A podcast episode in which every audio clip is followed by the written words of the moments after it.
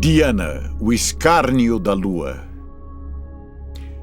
Empunhando sua espada lunar crescente, Diana luta como uma guerreira dos Lunari, um credo quase extinto nas terras ao redor do Monte Targon. Vestida com uma armadura brilhante da cor da neve de inverno noturna, ela é a personificação do poder da lua prateada.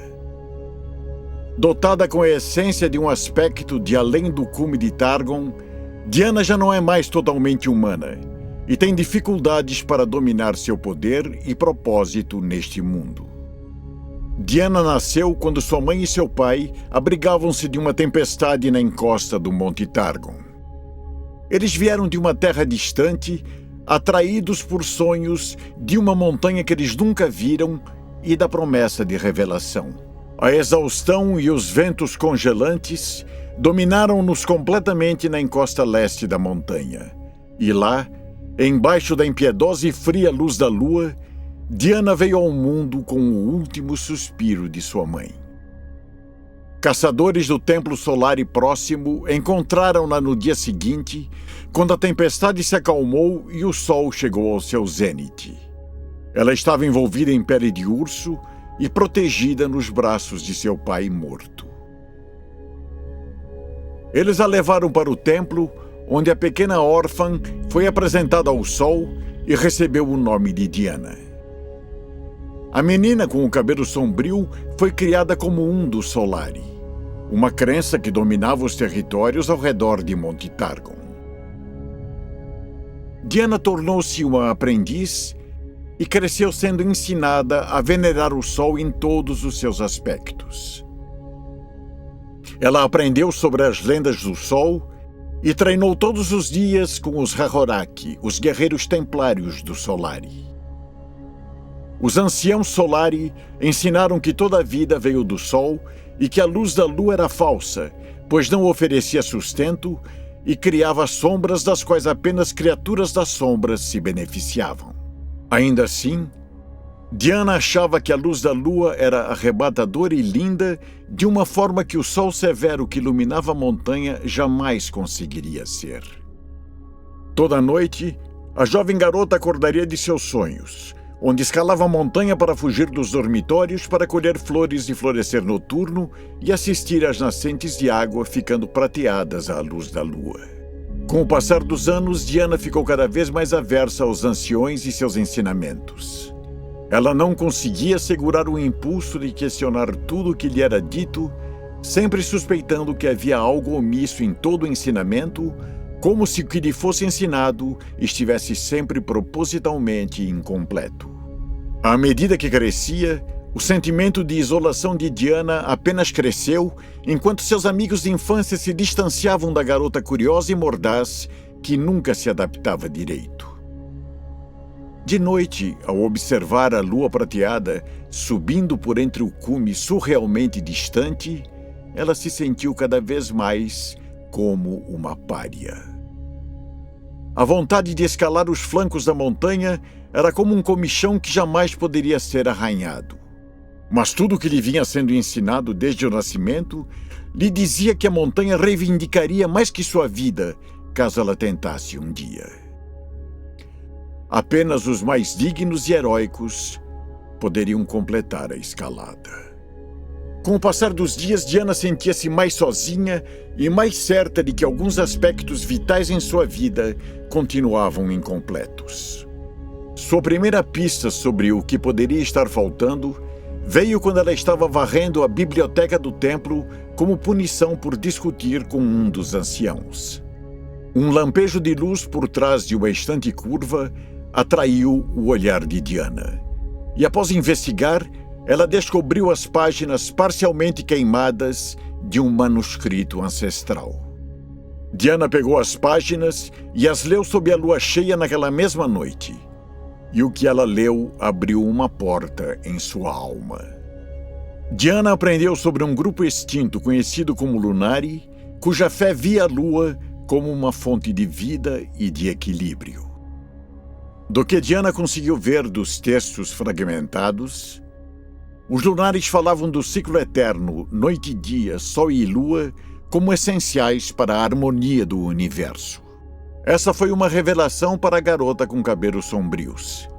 E enquanto ela olhava para além das paredes do templo banhadas pelo luar, ela viu uma mulher idosa envolvida por um manto de pele de urso, caminhando arrastadamente pelo caminho que eventualmente levava ao cume da montanha. Os passos da mulher vacilavam e ela se apoiava em um cajado de salgueiro para continuar em pé. Ela viu Diana e pediu ajuda, dizendo que ela precisava chegar ao topo da montanha antes do alvorecer. Uma ambição que Diana sabia ser impossível. O desejo de Diana de ajudar a mulher a subir a montanha ia contra tudo o que os Solari ensinaram. A montanha era para os dignos, e Diana nunca se sentiu digna de nada. A mulher novamente pediu ajuda. E dessa vez Diana não hesitou. Ela pulou os muros e tomou o braço da mulher, subindo a montanha com ela, surpresa que alguém tão velha tinha conseguido chegar tão longe. Elas escalaram por horas, acima das nuvens e por entre o ar frio onde a luz e as estrelas brilhavam como diamantes. Apesar de sua idade, a mulher continuou subindo, falando para Diana continuar em frente quando ela tropeçava ou quando o ar ficou fino e frio. À medida que a noite se aprofundava, Diana perdia noção do tempo enquanto as estrelas giravam sobre sua cabeça e tudo ficou encoberto pela visão da montanha. Juntas, Diana e a mulher continuaram subindo. E a cada vez que seus passos vacilaram, ela tirou forças do brilho pálido da lua e continuou. Eventualmente, Diana caiu de joelhos, mais desgastada e fatigada do que era possível. Seu corpo todo beirava os limites da exaustão. Quando Diana olhou para cima, foi para ver que, de alguma maneira, ela havia chegado ao topo da montanha. Um feito que não deveria ser possível em uma única noite. O cume estava banhado por cascatas de iluminação espectral, véus de luz brilhante, espirais de cor vívida e o cintilante fantasma de uma grande cidade de prata e ouro flutuando no ar. Ela procurou sua companheira, mas a mulher não estava em lugar algum. Apenas um manto de pele de urso cobrindo os ombros de Diana, sugeriam que ela realmente existiu. Buscando a luz, Diana viu sua sensação de vazio sendo preenchida da aceitação e da chance de ser parte de algo maior do que ela poderia imaginar. Isso era o que Diana quis a vida toda e não sabia. E uma nova energia percorreu o seu corpo quando ela ficou de pé. Ela deu um passo hesitante em direção à vista incrível. Sua determinação crescendo a cada suspiro. A luz se intensificou e Diana gritou enquanto ela absorvia tudo. Uma união com algo vasto e inumano, inacreditavelmente ancestral e poderoso. A sensação era dolorosa, mas também agradável.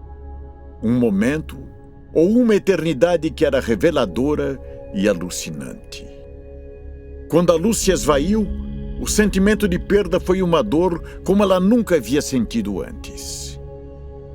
Diana cambaleou montanha abaixo em um estado de perturbação, alheia aos seus arredores, até se deparar ante uma fenda na montanha. A boca de uma caverna que estaria invisível se não fossem as sombras da luz da lua. Com frio, e precisando de abrigo para a noite, Diana buscou refúgio dentro da caverna. Lá dentro, a fenda estreita abria-se nas ruínas decadentes do que parecia um dia ter sido um templo ou um grande salão de audiências.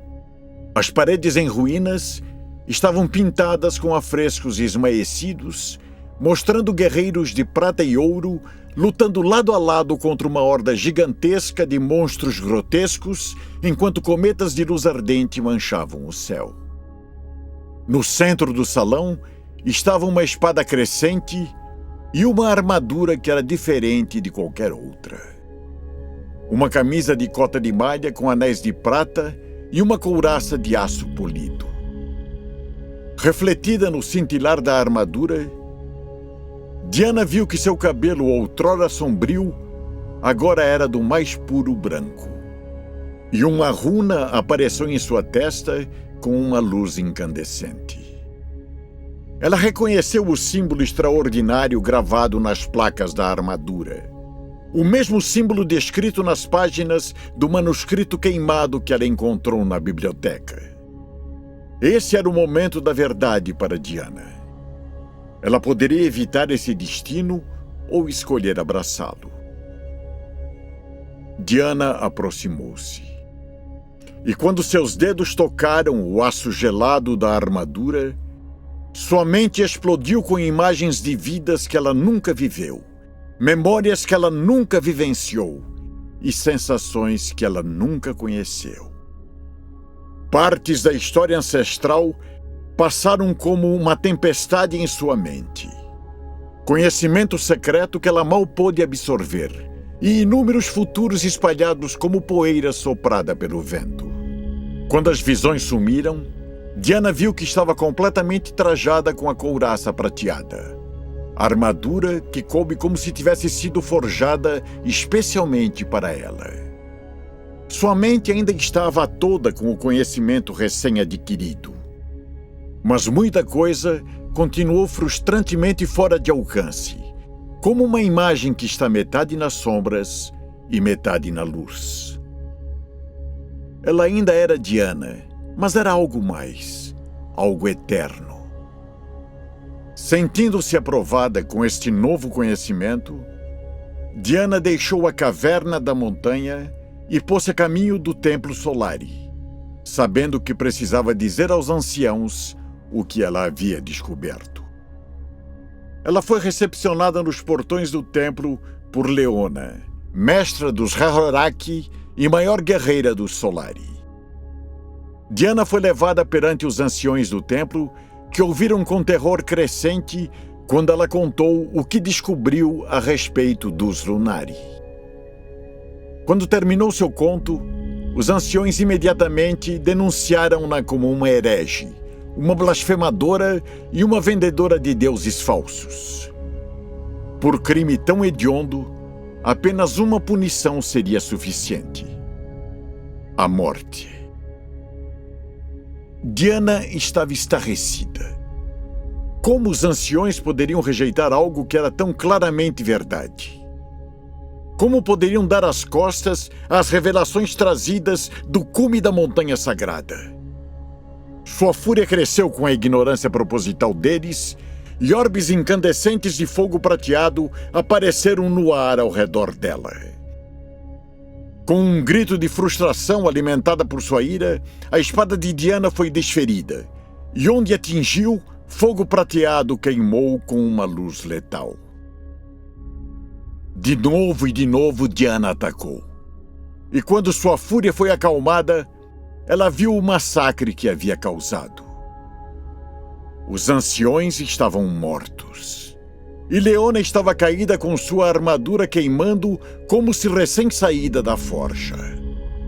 Chocada com o que havia feito, Diana fugiu do local do massacre, escapando para a floresta de Monte Targon, enquanto os Solari revoltavam-se com a selvageria de seu ataque. Perseguida pelos guardiões de Ra-Horaki, Diana agora busca juntar as memórias fragmentadas dos Lunari escondidas em sua mente motivada por verdades meio lembradas e lampejos de conhecimento ancestral, Diana tem apenas uma verdade para se apegar: que os Lunari e os Solari não precisam ser inimigos, mas que existe um destino maior que o de uma simples guerreira para ela. Qual deve ser este destino, ela não sabe. Mas Diana descobrirá seja lá a qual custo for. Trabalho noturno. A noite sempre foi o momento favorito de Diana, mesmo quando criança. Foi assim desde que ela estava velho o suficiente para saltar sobre os muros do Templo Solari para ver a lua atravessar a abóboda celeste. Ela olhou sobre a cobertura densa da floresta. Seus olhos violeta, buscando pela lua prateada, mas vendo apenas seu brilho difuso através das nuvens grossas e galhos escuros. As árvores estavam se juntando, negras e cobertas em lodo. Seus galhos estavam como membros tentando alcançar o céu. Ela não conseguia mais ver o caminho. Sua rota em frente estava obscurecida por ervas daninhas e trepadeiras. Espinhos soprados pelo vento arranhavam as placas curvas de sua armadura. E Diana fechou seus olhos enquanto sentiu uma memória despertando dentro dela. Uma memória, sim, mas não dela própria. Isso era algo além algo tirado das lembranças fraturadas da essência celestial que compartilhava sua carne. Quando ela abriu os olhos, uma imagem brilhante de uma floresta se sobrepôs à mata fechada à sua frente. Ela viu as mesmas árvores, mas em uma época diferente, de quando elas eram jovens e frutíferas, e quando o caminho entre elas era regado à luz e ciliado por flores selvagens. Criada no ambiente severo de Monte Targon, Diana nunca havia visto uma floresta assim. Ela sabia que estava vendo um eco do passado, mas os odores de madressilva e jasmim eram tão reais quanto qualquer coisa que ela já havia vivenciado. Obrigada. Ela sussurrou seguindo a silhueta espectral do caminho ancestral. Ele levou Diana por entre árvores decadentes que cresceram demais e que já estavam mortas há muito tempo. O caminho subia pelas ladeiras da montanha rochosa e passava por pinheiros retorcidos e abetos selvagens. Ele cruzava os córregos da montanha e continuava ao redor das ladeiras antes de levá-la a um planalto rochoso com vista para um vasto lago de água escura e gélida. No centro deste planalto estava um círculo de pedras elevadas, cada uma gravada com espirais circulares e símbolos curvos. Em cada pedra, Diana viu a mesma runa que brilhava em sua testa e sabia que havia chegado ao seu destino. Sua pele se arrepiou com uma sensação de antecipação febril. Uma sensação que ela associava com magia selvagem e perigosa. Ciente, ela se aproximou do círculo enquanto seus olhos procuravam por ameaças. Diana não viu nada, mas sabia que algo estava ali algo muito hostil e de algum modo familiar. Diana foi até o centro do círculo e sacou sua espada. Sua lâmina crescente brilhou como um diamante na luz pálida da lua que penetrava as nuvens. Ela se ajoelhou com sua cabeça inclinada, a ponta da lâmina descansando no chão e a guarda da espada em seu rosto. Ela os sentiu antes que os visse. Uma repentina queda na pressão, uma mudança na temperatura do ar. Diana ficou em pé enquanto os espaços entre as pedras foram divididos. O ar se retorceu e um trio de feras berrantes investiu contra ela a uma velocidade feroz. Carne de marfim, carapaças brancas como ossos, de armaduras segmentadas e garras de aço. Terrores. Diana mergulhou abaixo de uma mandíbula que se fechava com dentes que pareciam ser de ébano polido, cortando com sua espada em um arco acima da cabeça e cravando o crânio do primeiro monstro em seus ombros pesados. A criatura caiu e sua carne se desfez instantaneamente. Ela rolou aos pés de Diana enquanto os outros circulavam como um bando de caçadores agora cientes de sua lâmina brilhante. A criatura que ela matou agora lembrava uma poça de piche borbulhante.